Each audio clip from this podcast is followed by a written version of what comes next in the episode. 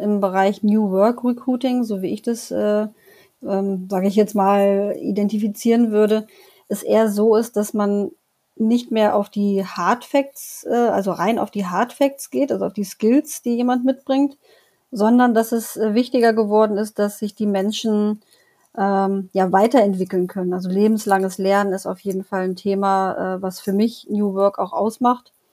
Und aus diesem Grund ist es für die Unternehmen natürlich auch wichtiger, äh, mehr auf Werte und Mindset zu achten, die zur Unternehmenskultur passen. Also generell das Thema äh, Unternehmenskultur ist äh, im Bereich New Work ähm, auch immer relevanter. Modern Work Life, der Podcast. Moderne Arbeit leicht gemacht. New Work ist in der Arbeitswelt auf dem Vormarsch und hat längst Einzug in viele Unternehmen gehalten. Ein Wandel, der umfassende Veränderungen mit sich bringt. Von der Zusammenarbeit bis hin zur inneren Haltung der Führungskräfte und Mitarbeitenden.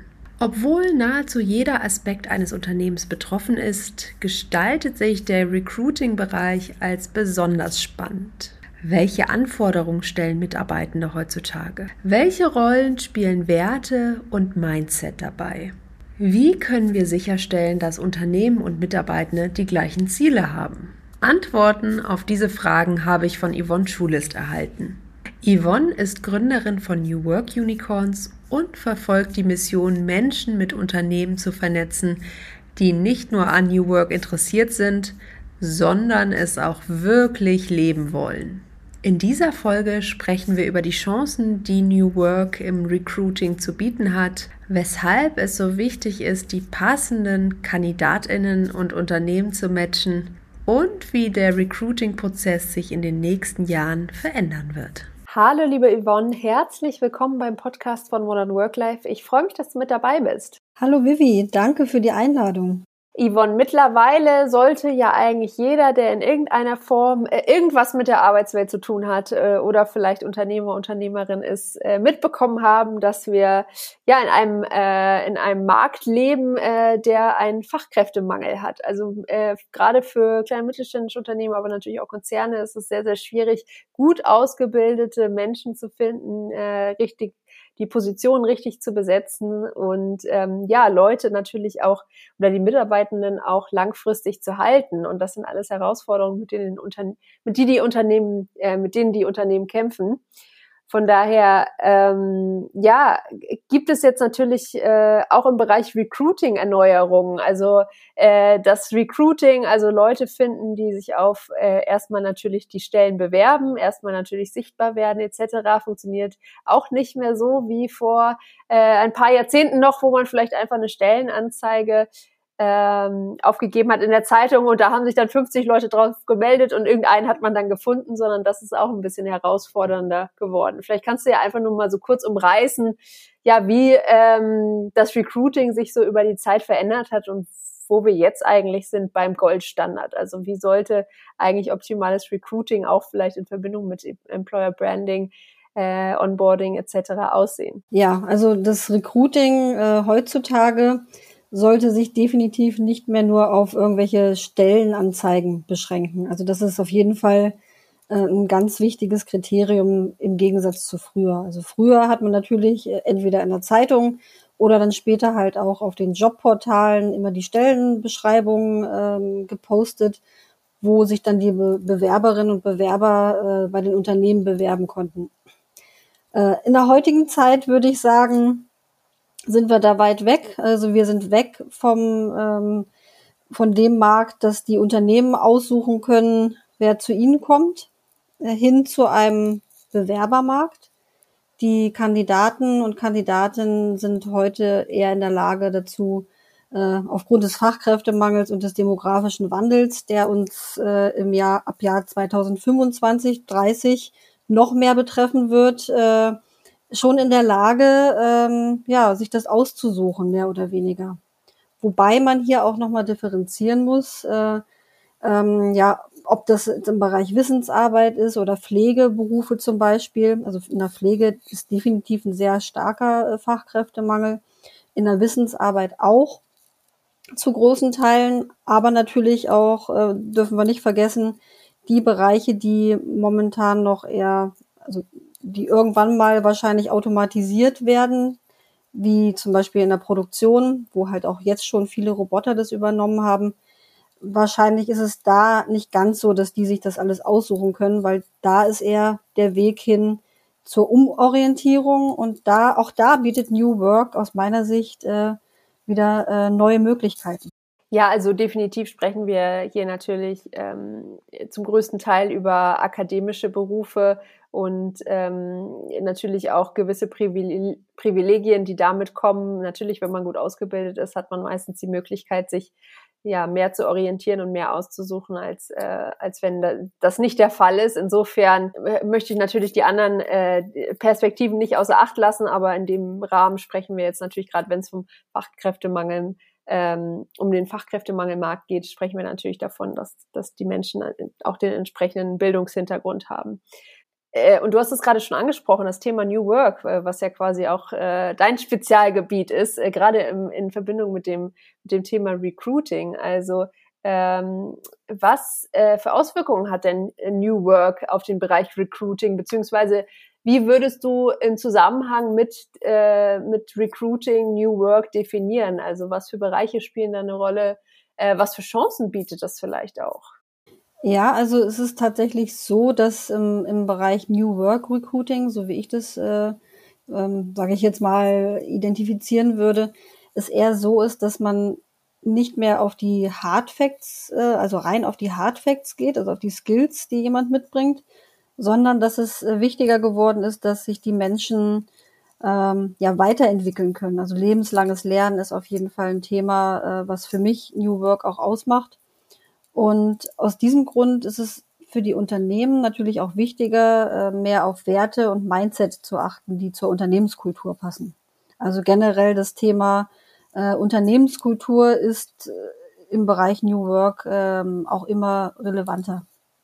So aus meiner Sicht. Also ich höre jetzt auch immer mehr ähm, teilweise von Führungskräften oder von HR-Verantwortlichen, dass sie sagen, mittlerweile ist uns eigentlich relativ, ich will nicht sagen unwichtig, aber es rückt immer mehr in den Hintergrund. Ähm, der Lebenslauf rückt mehr in den Hintergrund, die akademische Ausbildung rückt mehr in den Hintergrund und ob da jetzt jemand zwei Jahre Pause dazwischen hat oder irgendwie sich zwischendurch mal selbstständig gemacht hat oder irgendwie, weiß ich nicht, äh, Lama-Züchter in Timbuktu war zwischendurch, das ist uns eigentlich relativ egal, solange die Bereitschaft da ist und irgendwie die Werte übereinstimmen und wir das Gefühl haben, dieser Mensch ist an der Position und an dem, was die, was der Job auch bietet und was für Herausforderungen es hat, äh, und, und was für Chancen da, da mitkommen, äh, interessiert und wo du gerade angesprochen hast, lebenslanges Lernen, also ist auch bereit, sich weiterzuentwickeln und passt vom Skillset genau in diese Position rein. Also dass es einfach weggeht von diesem Schwarz auf Weiß, ja, äh, dieser Mensch ist jetzt genau für diese Position trainiert und deswegen müssen wir den jetzt nehmen, sondern es geht eher da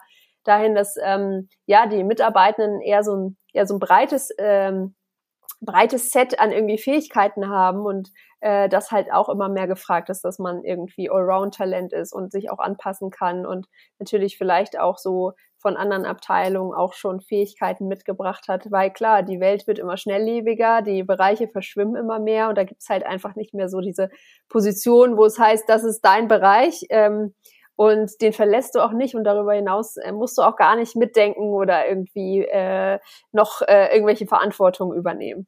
Ja, absolut. Genau, genau das ist äh, genau das ist der Punkt, äh, dass es halt genau weg davon geht, dass ich jetzt irgendwo eingestellt werde und diese äh, Position, ähm, auf die ich mich beworben habe, die auch in der Realität auch früher schon sowieso nie 100 Prozent gepasst hat, aus meiner Sicht also man hat sich oft auch auf Stellen beworben, äh, die am Ende ja gar nicht das versprochen haben, was sie ursprünglich mal äh, in schriftlicher Form auf irgendeiner Jobplattform äh, ja her, also wo man halt gedacht hat, oh wow, was für ein Job und dann ist man halt in dem Job drin und denkt, oh Gott, das ist ja irgendwie doch nicht so, wie ich mir das vorgestellt habe.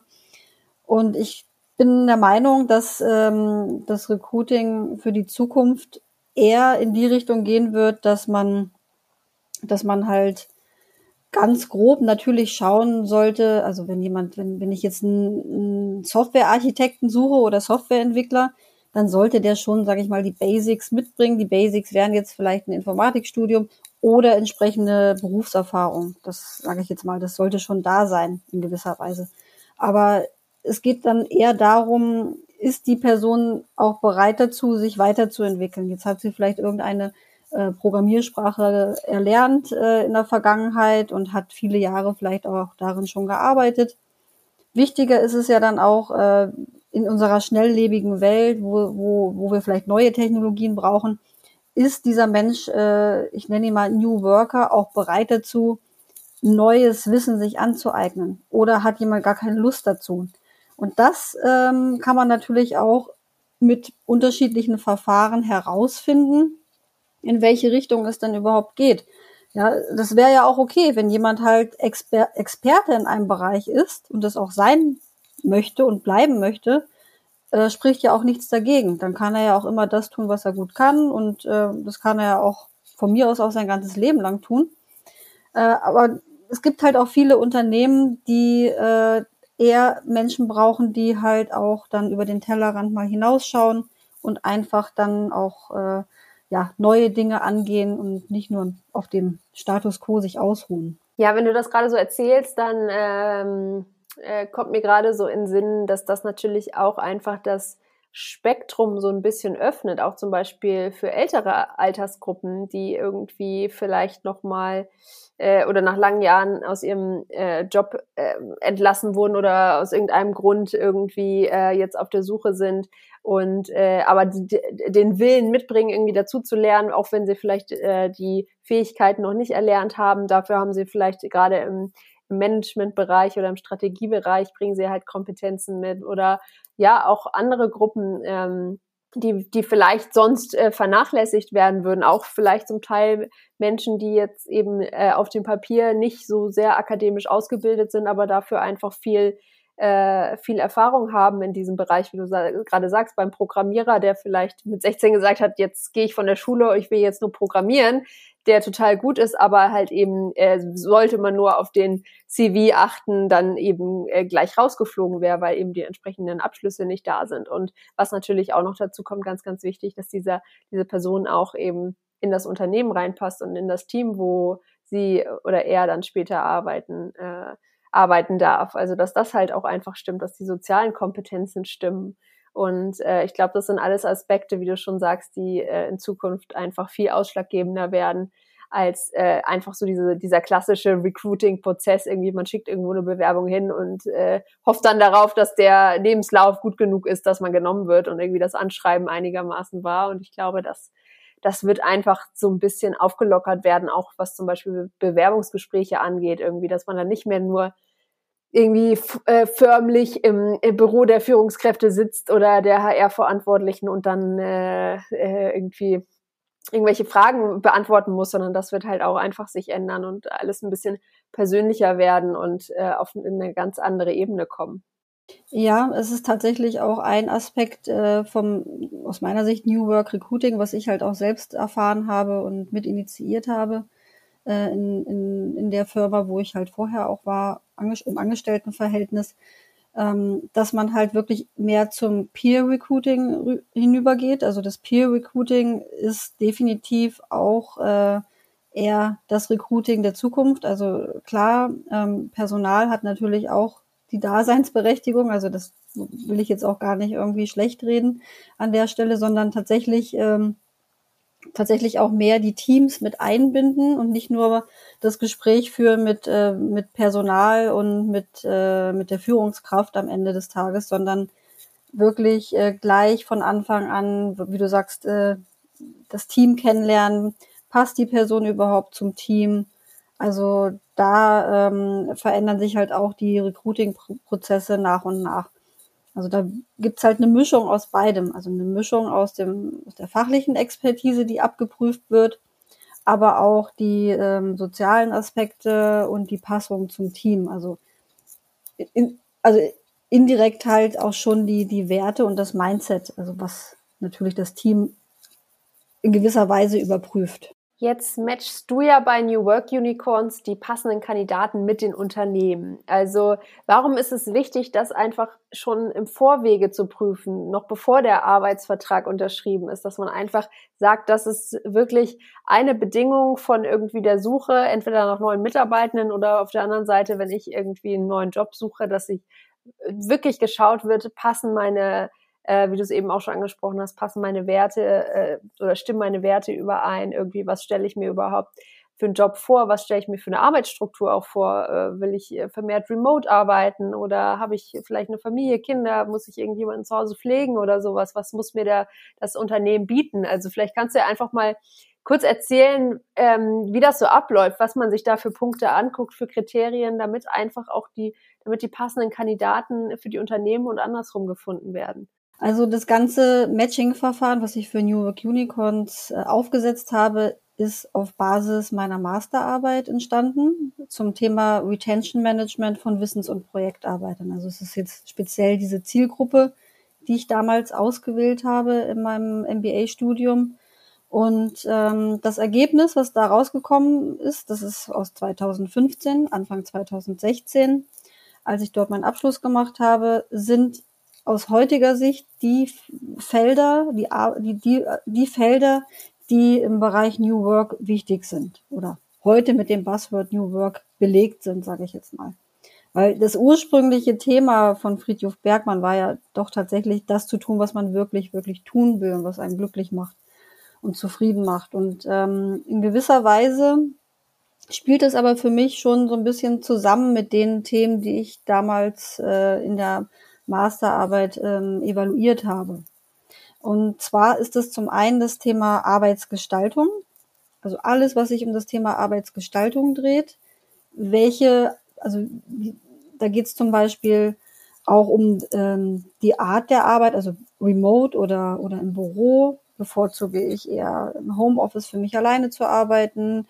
Bin ich es gewohnt, mit ähm, virtuellen Tools zu arbeiten?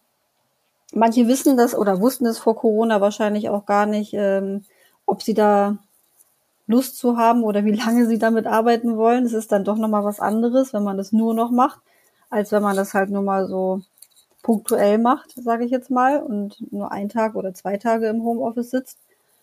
Ähm, ja, aber es gibt auch wiederum andere Menschen, deren Bedürfnis ist es halt, also auch eher Introvertierte teilweise, die, die mögen das halt, die können halt fünf Tage die Woche remote arbeiten und die wollen das auch. Und das herauszufinden, ähm, welche Kultur lebt denn ein Unternehmen? Also ich mache dazu halt diesen New Work Quick Check bei den Unternehmen und prüfe halt die unterschiedlichen Felder ab. Also Arbeitsgestaltung war jetzt ein Thema davon. Das zweite Thema, da geht es um die Organisation flexible Arbeitszeiten, wird mir auch ein Sabbatical vielleicht angeboten. Da bietet das Unternehmen Teilzeit an. Also Teilzeit ist generell für mich ein super wichtiges New Work Kriterium. Also wenn ein Unternehmen kein Teilzeit anbietet, dann ist schon was falsch. Also das ist schon mal ein Thema, was ich überhaupt nicht nachvollziehen kann, weil äh, ja, wir heutzutage ja nicht mehr dieses klassische Modell haben, wo wir jetzt einen 40 Stunden Vollzeitjob machen sondern vielleicht ähm, machen wir nur 30 Stunden, weil wir halt gerade Elternteil sind von kleinen Kindern oder weil wir halt jemanden pflegen oder weil wir gerne uns weiterbilden und was Neues machen wollen oder vielleicht ein neues Standbein aufbauen. Das gibt ja unterschiedliche Gründe, die individuell sind. Und wie gesagt, Teilzeit ist so für mich ein Punkt, der absolut wichtig ist und den immer noch die wenigsten Unternehmen, also kleinere Unternehmen auch anbieten können. Aber nicht, weil sie es nicht unbedingt wollen, was ich jetzt herausgefunden habe, sondern eher, weil ähm, sie also bei kleineren Unternehmen und auch bei Startups es schwer in der Umsetzung ist und sie nicht unbedingt die Ideen haben, wie man es trotzdem gestalten kann. Ich glaube, das ist so der wesentliche Punkt. Wenn man ihnen dann ein bisschen Hilfestellung gibt und ihnen halt ein paar Ideen gibt, wie man das machen kann, dann geht's dann doch in der Regel. Also das ist auch ein wesentlicher Punkt. Ja, dann gibt's halt noch andere Punkte. Freiraum zum Lernen. Also gibt es Unternehmen, investiert das mit Unternehmen in, ihr, in, in seine Mitarbeiter, in ihre Mitarbeiter. Das ist auch ein wichtiger Punkt für mich, also was, was, was, was man halt auch herausfinden kann. Andererseits gibt es auch Menschen, die halt auch nicht so Lust haben, sich so viel weiterzubilden. Vielleicht ist dann halt eine Unternehmenskultur besser, wo das halt noch nicht so gefordert wird oder verlangt wird, weil es halt vielleicht ein Bereich ist, wo man das nicht so braucht, nicht so innovativ vielleicht ist, sich ständig weiterzubilden. Ich weiß es nicht. Also das, das kann man halt alles dann dementsprechend abprüfen und matchen. Ähm, das waren jetzt nur Beispiele. Wesentliche Kulturthemen ist halt Feedbackkultur, Fehlerkultur, Wertschätzung, Transparenz. Also um nur mal die wesentlichen zu nennen. Ähm, ja, also da ist es auf jeden Fall wichtig, äh, herauszufinden, ob das passt. Und für Wissensarbeiter ganz wichtig, äh, selbstorganisiertes Arbeiten und Mitgestaltung, Mitwirkung an einem Ganzen. Äh, was viele halt auch immer sagen, ja, ähm, Sinn, also es muss halt Sinn machen. Also viele Menschen suchen dann nach dem Sinn. Ich warne aber davor, das sage ich ganz klar, ich warne davor, den Sinn in dem Unternehmen zu suchen. Weil der Sinn kommt in der Regel aus einem selbst heraus. Also was ist mein Sinn des Lebens? Das ist meine persönliche Geschichte, das ist mein persönliches Empfinden, wofür ich jetzt persönlich Sinn finde. Also ob das, ob das mit dem Beruf vereinbar ist, indem ich Menschen zum Beispiel helfe, in welcher Form auch immer, weil mir das ein gutes Gefühl gibt und ich darin Sinn sehe oder ähm, nachhalt. Also es wird oft jetzt angefragt bei mir nachhaltige Unternehmen. Bitte gib mir wirklich nachhaltige Unternehmen, Yvonne. Ähm, wie finde ich die? Und da kann man natürlich auch seinen Sinn finden für die Umwelt, dass man da äh, für Unternehmen arbeitet, wo man halt weiß, die tun was äh, für die Welt zum Beispiel. Ja, also ähm, das finde ich ganz interessant, dass du es nochmal ansprichst, weil da passiert bei mir zum Beispiel auch oft der Denkfehler, dass gerade wenn man jetzt sagt, ich will zum Beispiel ein Unternehmen, was nachhaltig ist, was irgendwas für die Umwelt macht oder ich will ein Unternehmen, was XY macht oder den und den Impact hat. Das bedeutet ja nicht auch gleichzeitig, dass die Unternehmenskultur und die Werte, die innerhalb des Unternehmens gelebt werden, dann auch mit meinen übereinstimmen. Das ist ja was externes, wie du gerade sagst, den Sinn und den Purpose, den muss ich ja in mir selbst suchen und den kann ich natürlich auch nur finden, wenn ich ein Unternehmen habe, was mich natürlich auch äh, in meinen Werten und sowas bestärkt. Und das muss ja nicht unbedingt ein Unternehmen sein, was mit meinen äh, also was jetzt zum Beispiel das lebt, was ich im Privaten mache, wenn ich jetzt privat nachhaltig lebe und versuche darauf zu achten und sowas, dann bedeutet das nicht automatisch, dass ein Unternehmen, was nachhaltig ist, auch tatsächlich meinen äh, Werten entspricht, was die Unternehmenskultur und sowas angeht, weil die Unternehmenskultur und äh, die Führung und die ganzen Möglichkeiten, die du jetzt gerade aufgezählt äh, hast, die können in einem nachhaltigen Unternehmen natürlich genauso schlecht sein wie in einem anderen Unternehmen.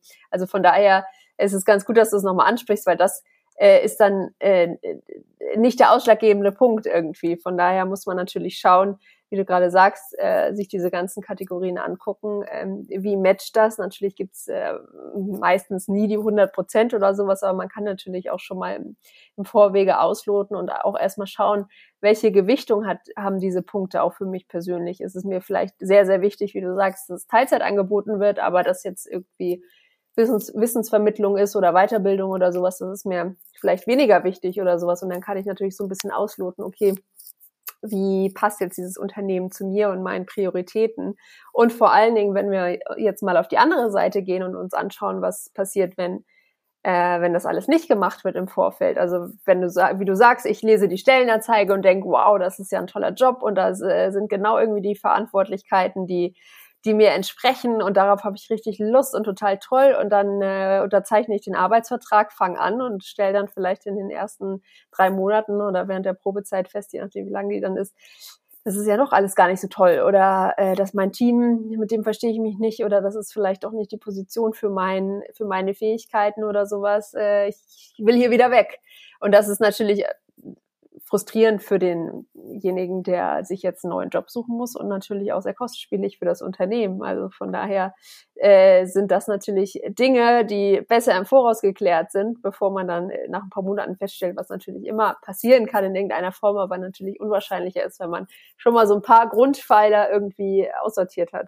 Ja, äh, gut, dass du sagst. Genau, das passiert halt oft also ich habe es auch selbst äh, am eigenen Leib auch schon oft erlebt, dass man dann sich irgendwo beworben hat und äh, ja, dann kommt man in das Unternehmen und dann äh, merkt man dann doch, mh, hm, ja, also irgendwie so wie das beschrieben war, ähm, tritt das jetzt nicht ein und aber man wird auch in der Regel oder früher hat man es vielleicht noch weniger gemacht, aufgrund seines Lebenslaufes nicht sagen nach zwei Monaten, ähm, ich gehe jetzt wieder.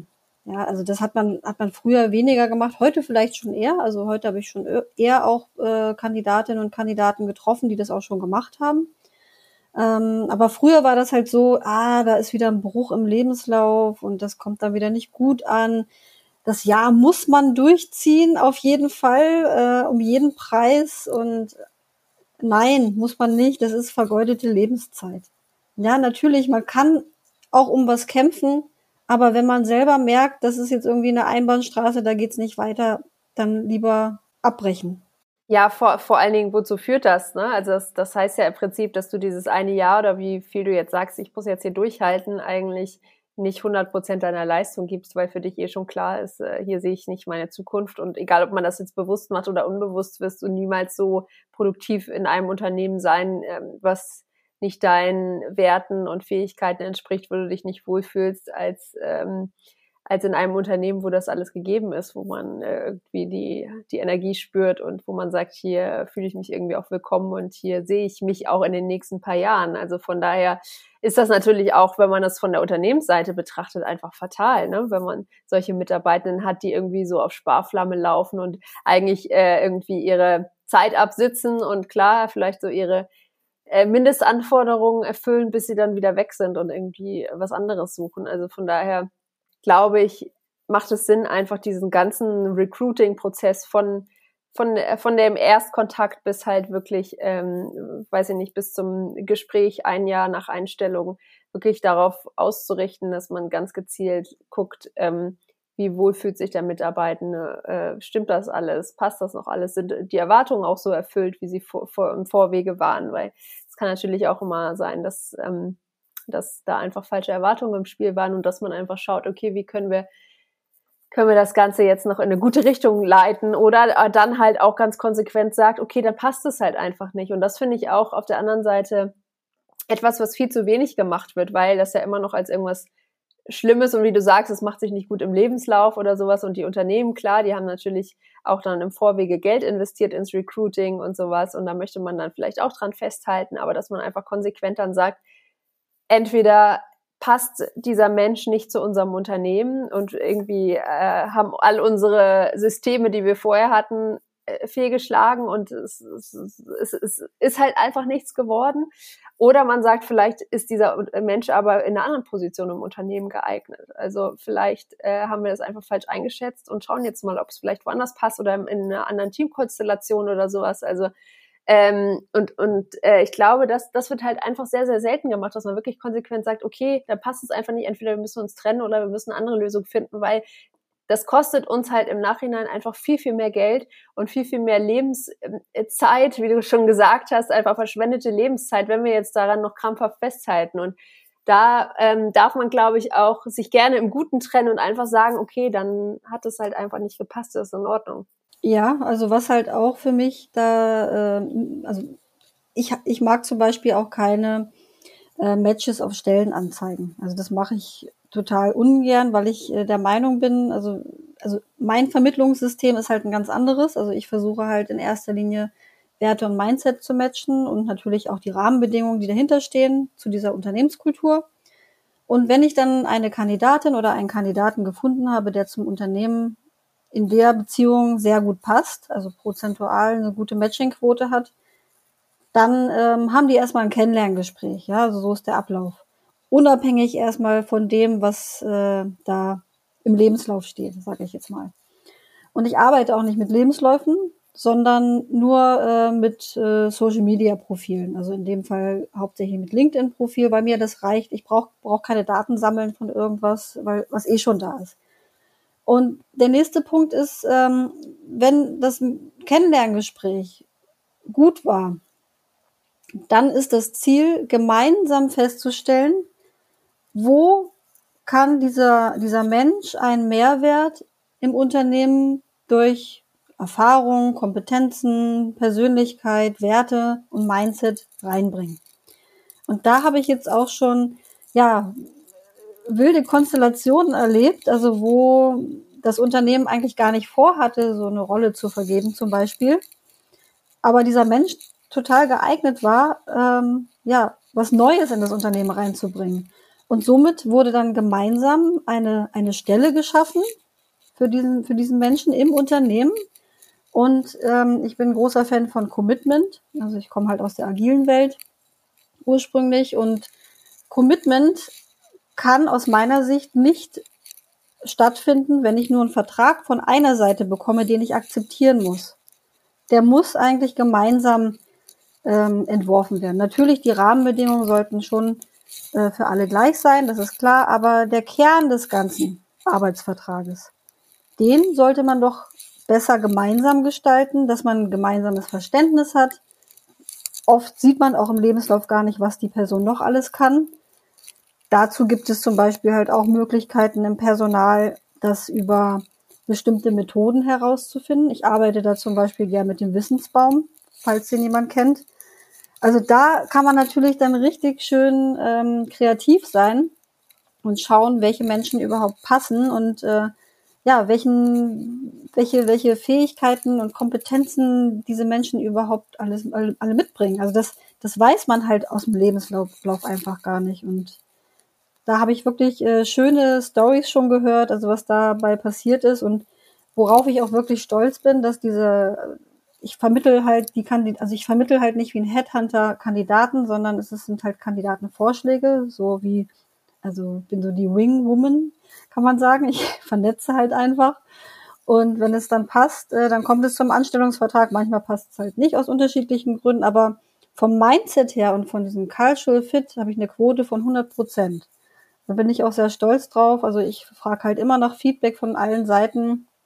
Und das Prinzip funktioniert und äh, auch längerfristig. Also von daher ist es jedem Unternehmen ja anzuraten, diesen Cultural Fit irgendwie vorab nochmal zu testen, weil man halt auch, wie du schon davor gesagt hast, äh, Zeit spart und sich nicht irgendwie durch äh, ja Probezeit, die dann doch nicht passt. Ähm, das ist ja auch auch auch verschwendete Energie für die Teammitglieder, die so eine Einarbeitung machen.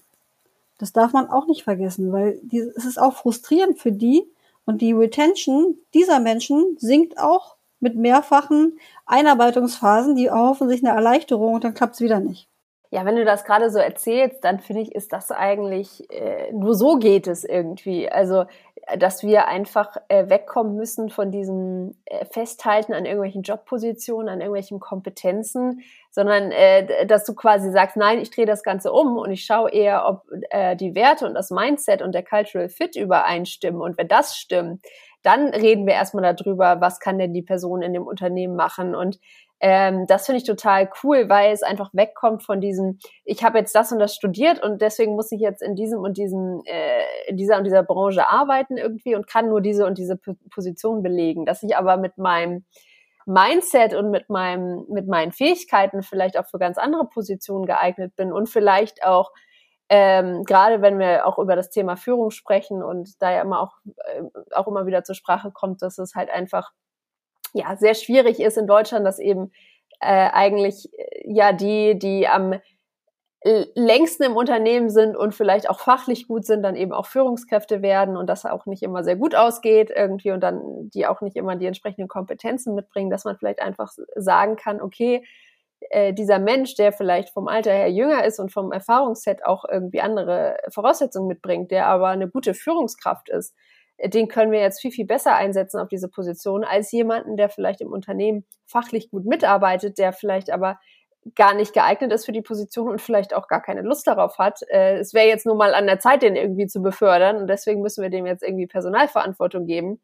Und äh, das ist, glaube ich, sind einfach noch so alte Glaubenssätze, von denen wir uns lösen müssen. Von daher finde ich schön, dass du jetzt gerade noch mal so ein bisschen äh, den, den Weg beschrieben hast, wie, wie du den gehst mit New Work Unicorns und wie ich finde, es auch einfach sehr zukunftsträchtig ist, weil ähm, wenn halt der Cultural Fit nicht stimmt, dann kann man eigentlich, glaube ich, fast immer davon ausgehen, dass entweder Probleme auftauchen werden während der Arbeits, äh, ja, während der Zeit, wo der Mitarbeitende irgendwie im Unternehmen ist, oder dass man, dass es halt über, ähm, ja, früher oder später einfach zu einer zu einer Trennung kommt, zu einer Kündigung, ähm, weil es einfach nicht passt und die Produktivität dann natürlich auch nicht gegeben ist.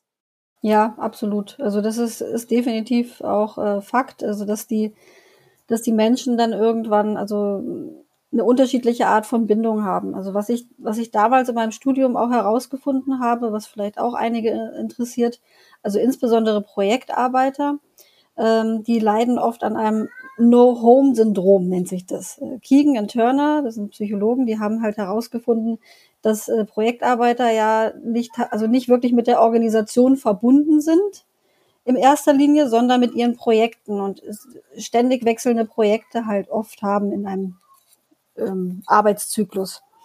Und wie kann man das, wie kann man das schaffen, dass man halt ähm, ja langfristig dieses No-Home-Syndrom irgendwie wegbekommt? Ja, das kann man mit der Kultur. Die Antwort darauf ist halt, die Kultur zu bieten, dass ich nach Hause komme, also und weiß, ja, also wie die Seemänner früher von mir aus, ja, die halt unterwegs waren, aber die wussten halt immer irgendwie, wo ist ihr Zuhause und diese diese Homebase, ich nenne es jetzt mal so, äh, ich habe halt viele Jahre Beratungsgeschäft gemacht und äh, war halt oft in der Situation. Und da ist halt eine hohe Fluktuation genau aus diesem Grund.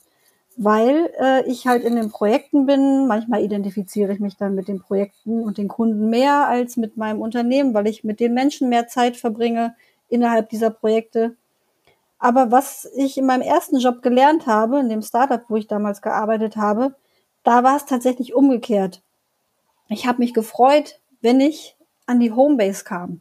Ich habe mich einfach so gefreut, mit den Menschen wieder äh, zu tun zu haben, die das gleiche Mindset haben, weil der Kunde in den Projekten, wo ich gearbeitet habe, der hat nicht immer unbedingt das gleiche Mindset und die Werte geteilt, die ich verfolge. Aber meine Homebase, das Unternehmen damals, dieses erste Unternehmen, wo ich gearbeitet habe zum Beispiel, das hat es halt damals gehabt und da konnte ich mich dann wieder frei austauschen. Also auf persönlicher Ebene auch. Und ich glaube, das ist das Entscheidende. Ja, du hast es gerade schon angesprochen. Es gibt so verschiedene Methoden und Systeme, wie man tatsächlich auch überprüfen kann, passen die gemeinsamen Werte, das Mindset, äh, stimmt das alles überein? Wie ist der Cultural Fit?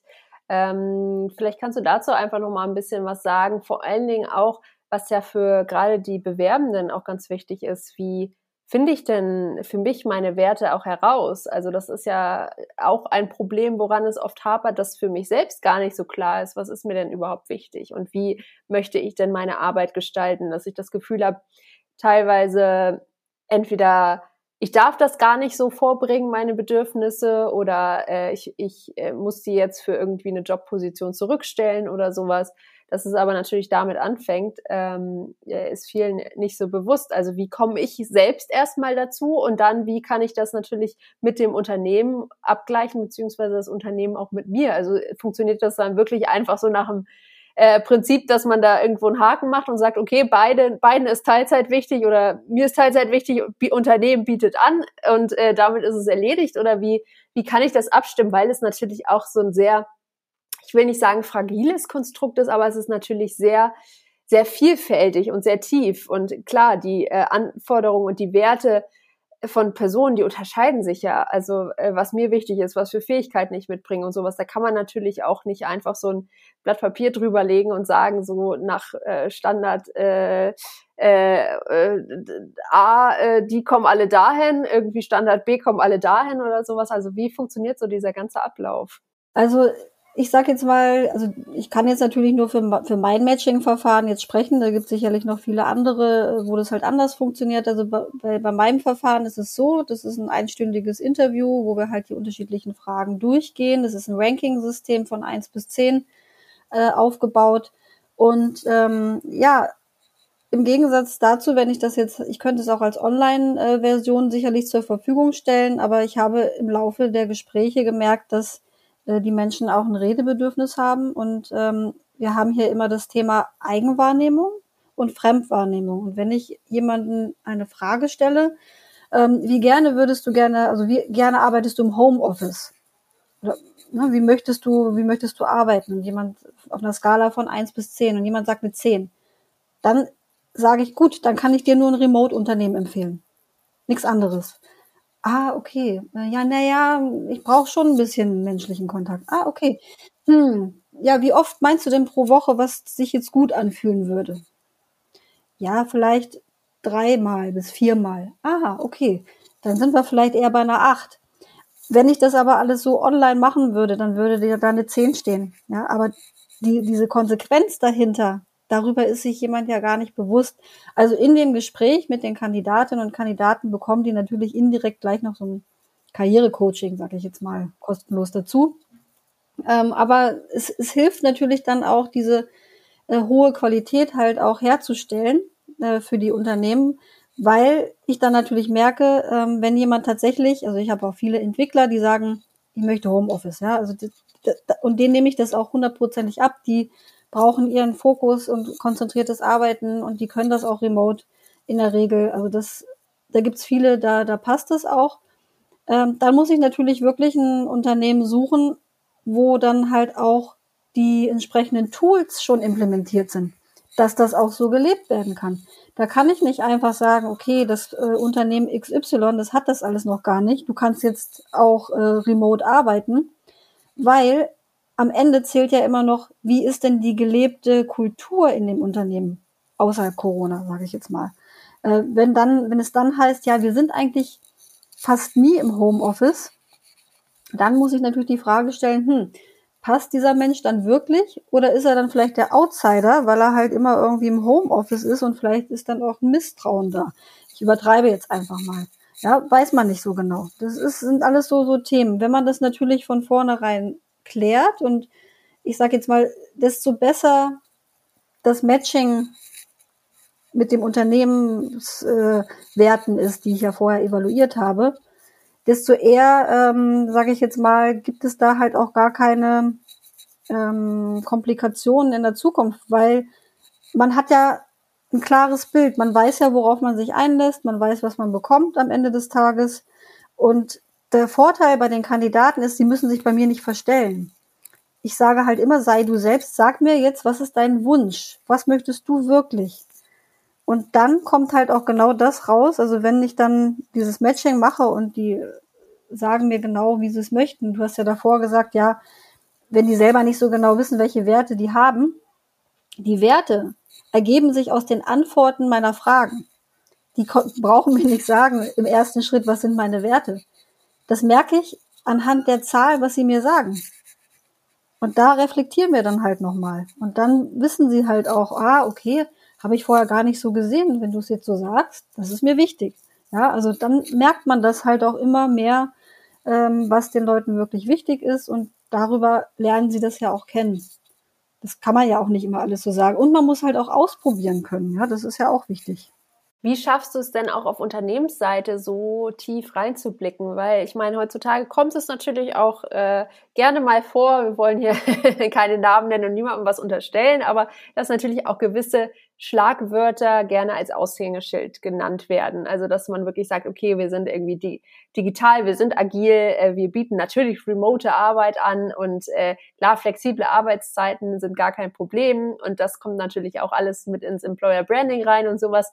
Wenn man dann aber im Unternehmen selbst arbeitet, stellt man fest, naja, so familienfreundlich oder flexibel mit den Arbeitszeiten ist es dann doch nicht, weil äh, dann werden dann doch die Meetings einfach angesetzt, äh, weil man vielleicht gar keine Zeit hat oder dann wird doch irgendwie erwartet, dass man länger bleibt und Überstunden macht und sowas. Also wie kannst du da auch wirklich sicherstellen, ähm, oder generell gesprochen auch, ähm, wenn man jetzt äh, unabhängig von dir einfach vielleicht auch ähm, Stellenanzeigen liest oder im Bewerbungsgespräch sich befindet oder sowas, dass man halt wirklich so ein bisschen hinter die Fassade gucken kann, weil oftmals ist es ja leider nicht so, dass man, äh, was ich ja eigentlich eine ganz coole Idee finde, dass man was eigentlich wie so, ein, wie so ein Praktikum im Unternehmen macht und erstmal guckt, passt das hier überhaupt alles, bevor man den Arbeitsvertrag unterschreibt, weil äh, das äh, nur so kriegt man natürlich auch so die kleinen Feinheiten mit. Gibt es da irgendwelche Konflikte innerhalb des Teams irgendwie oder mit den Führungskräften und sowas? Es wird natürlich im Ge Bewerbungsgespräch nicht gleich alles auf den Tisch gepackt.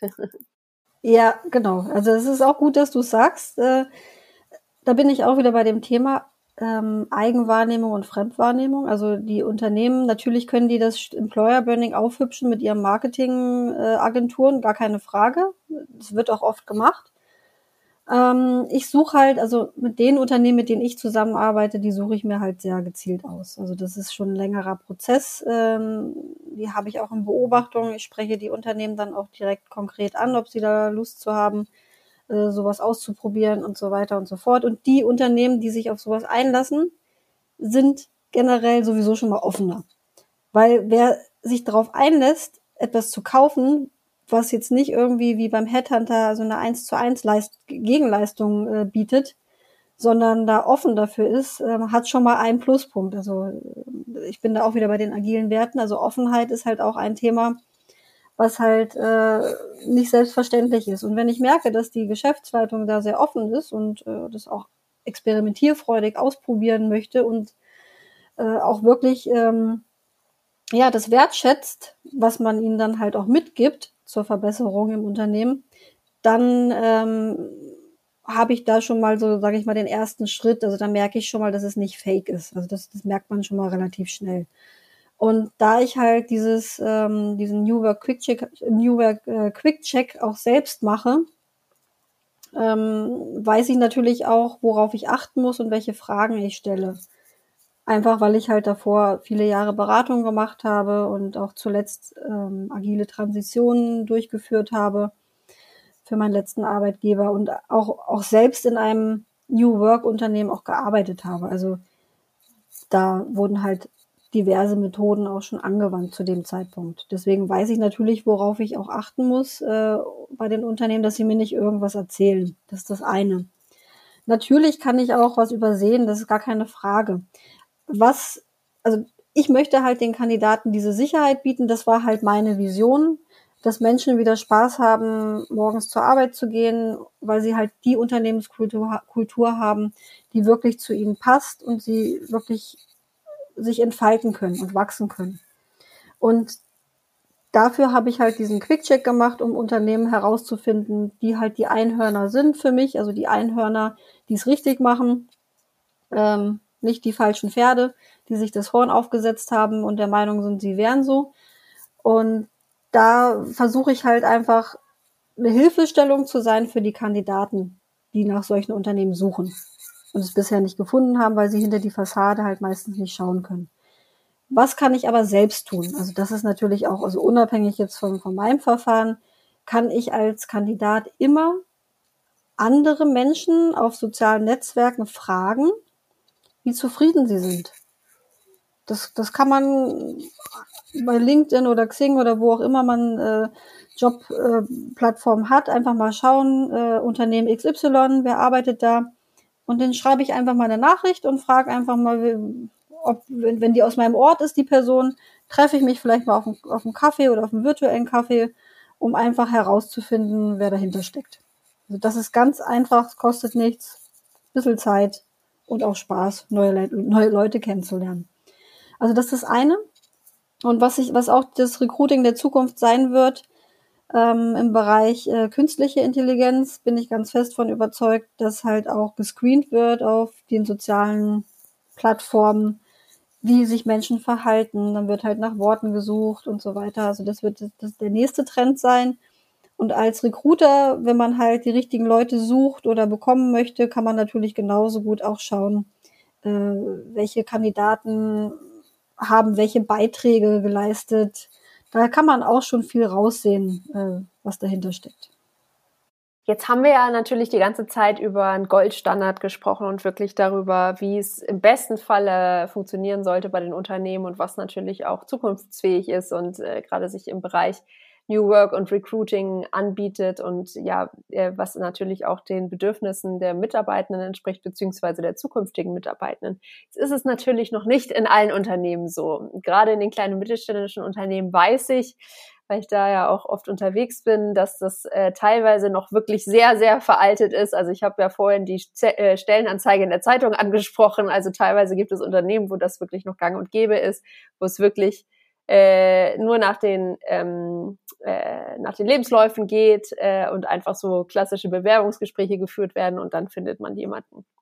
Ähm, jetzt wollen wir aber natürlich auch diese Unternehmen dazu anregen, dass die vielleicht den Schritt wagen in so eine Veränderung und vielleicht auch einfach sagen, ähm, ja, auch wenn wir das nach und nach umsetzen und äh, in unserem eigenen Tempo und da vielleicht natürlich noch nicht so weit sind wie andere Konzerne oder vielleicht wie Startups oder so etc. Ähm, was hast du denn da so für Tipps für Unternehmen oder für Führungskräfte oder jetzt HR verantwortlich, wo man einfach sagt, vielleicht ist mein Unternehmen noch nicht so weit, aber wo kann ich denn, also wo kann ich ansetzen? Was kann ich vielleicht schon mal im Kleinen verändern?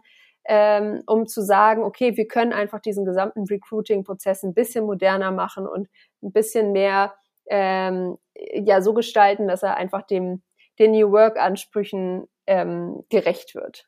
Ja, also das, äh, das Hauptthema ist für mich natürlich immer das Thema Schnelligkeit. Ist halt auch wahrscheinlich wieder das Thema agile Welt. Ähm, deswegen ist halt dieses Peer Recruiting also ein wesentlicher Bestandteil dass ich halt wirklich äh, relativ schnell auch antworte. Nicht irgendwie wie früher, da hat man dann so, so Bewerbungen gesammelt, vier Wochen lang und dann erst geantwortet. Äh, bitte nicht, auf keinen Fall. Also die guten Leute sind auf jeden Fall weg. Das sollte man auf keinen Fall tun. Man kann sich ja vielleicht äh, kleinere Zyklen geben. Ja, man kann ja auch sagen, okay, wir machen mal zwei Wochen und den Bewerbungseingang beantworten wir sofort und geben den Menschen auch einfach schon mal eine klare Vision. Also bis dahin werden wir uns melden. Bis dahin sammeln wir und es ist ja auch schon mal ein, ein, wertschätzendes Feedback, dass man ihnen halt eine klare Information gibt, dass sie halt auch wissen, die werden sich ja auch woanders bewerben und nicht nur bei dem einen Unternehmen. Dass sie einfach wissen, okay, mit der Antwort kann ich bis dahin rechnen, ob ich eine Runde weiter bin oder nicht dann kann ich halt auch äh, entscheiden, ob ich dann noch warten möchte und meinem potenziellen äh, Unternehmen, wo ich vielleicht schon eine Zusage habe, sagen. Ganz äh, ehrlich und transparent, wie es weitergeht. Das ist was, was man im Kleinen auf jeden Fall machen kann. Und ähm, ja, also New Work Status oder Goldstatus, wie du es jetzt gerade gesagt hast, äh, bei den Unternehmen. Für mich äh, ist New Work, also der, der Reifegrad von New Work individuell. Er muss nicht überall gleich sein.